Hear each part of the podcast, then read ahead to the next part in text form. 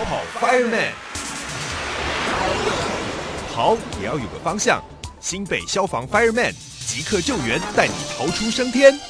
来到今天的跑跑 Fireman，今天邀请到的呢是新北市消防局减灾规划科的郭乃佳专员来到节目当中。你好。主持人好，各位听众大家好。首先，我们还是简单复习一下。我们通常最直接的说，哎，我们如果在家里啊，在办公室里，在学校，如果在室内哦发生地震的话，到底第一个反应要做哪些事情呢？对，这个相信很多小朋友都会都知道，而且回家还会跟家长们分享。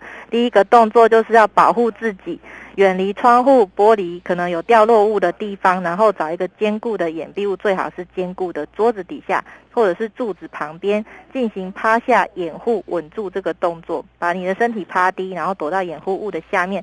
抓稳这个掩护物，保护你的头颈部，一直到地震结束。这个口诀也很好记嘛，趴、掩、稳、趴下、掩护跟稳住。例如说户外的情况，其实户外真的那个环境很多变哦。能不能请您帮我们简单说明一下？其实像户外，像搭车啊、搭捷运啊，或者在电梯里面，假设不幸遇到地震，那还要趴、掩、稳吗？还是说有哪些要诀呢？那就是要注意人你站的那个位置是不是有容易掉落的东西，可能会有花盆啊。或者是玻璃在你的周边，或者是那种比较矮的围墙，那种围墙通常都没有那种比较坚固的结构，那也可能在地震的时候会倒塌。所以如果有这种情况的话，就不要躲在那些东西的旁边，那就是赶快。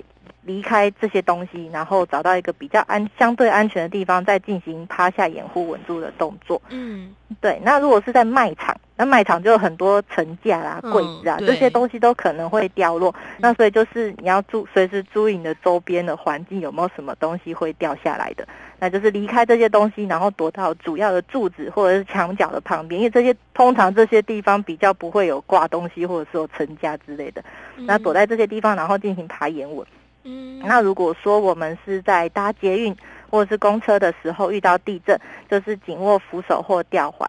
那车辆停止之后呢，听从站务人员或者是司机的呃指示来进行避难疏散。嗯，那如果在电梯里的话，你就赶快按下离你最近的那个楼层，然后等电梯打开，赶快出去，然后找一个坚固的地方，也是一样墙角。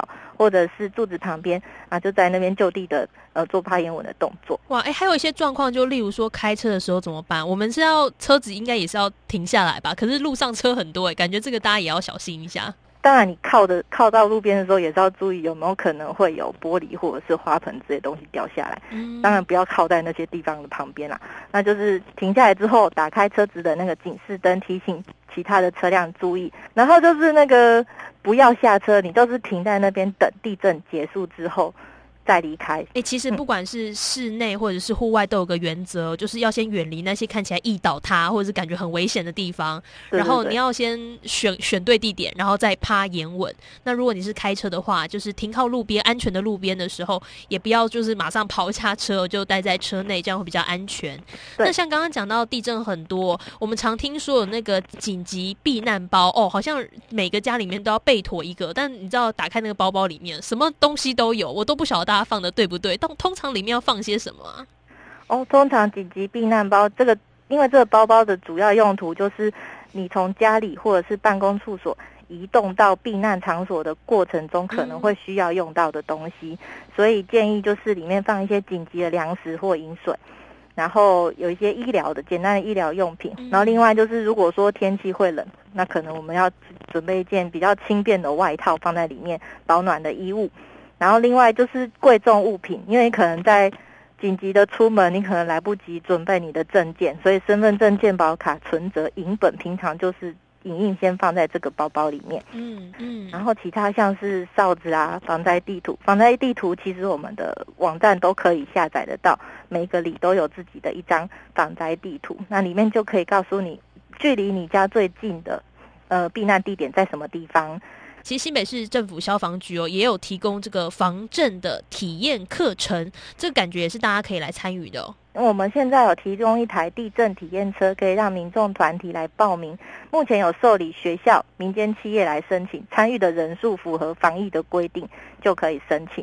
那申请的步骤就是在我们新北市政府消防局的网站上，就打上地震体验车这个关键字，就可以找到我们的申请单，然后填写完申请单就寄到呃本局的信箱，我们就会受理。那我们会派分队到活动地点进行影片啦、教具等等的宣导，民众也可以。到地震体验车上面上去体验一下，感受一下地震的时候那个剧烈摇晃的程度，这样。嗯，是，其实防震的这个观念还是很重要。每个民众哦，不管是小朋友、大朋友，哎，这个父母、爸爸妈妈、爷爷奶奶哦，都应该要好好的来准备一下，以备这个不时之需。今天很高兴有邀请到是新北市消防局有减灾规划科的郭乃佳专员为我们带来的分享，非常谢谢您。谢谢，谢谢。更多资讯，请上新北市政府消防局网站或加入新北消防发耳面粉丝团查询哦。